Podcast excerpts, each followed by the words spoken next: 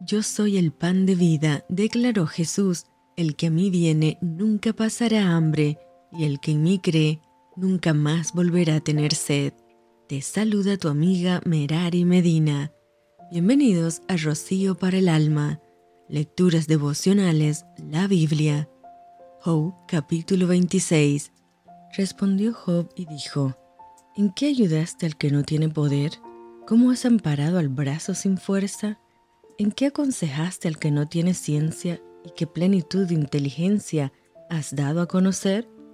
¿A quién has anunciado palabras y de quién es el espíritu que de ti procede? Las sombras tiemblan en lo profundo, los mares y cuanto en ellos mora.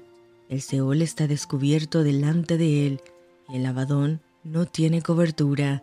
Él extiende al norte sobre vacío, cuelga la tierra sobre nada ata las aguas en sus nubes, y las nubes no se rompen debajo de ellas. Él encubre la faz de su trono, y sobre él extiende su nube. Puso límite a la superficie de las aguas, hasta el fin de la luz y las tinieblas. Las columnas del cielo tiemblan y se espantan a su reprensión.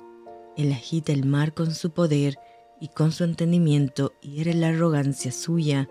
Su espíritu adornó los cielos, su mano creó la serpiente tortuosa. He aquí, estas cosas son solo los bordes de sus caminos, y cuán leve es el susurro que hemos oído de él.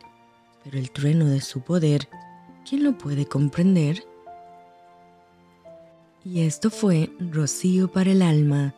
Te envío con mucho cariño, fuertes abrazos tototes y lluvia de bendiciones.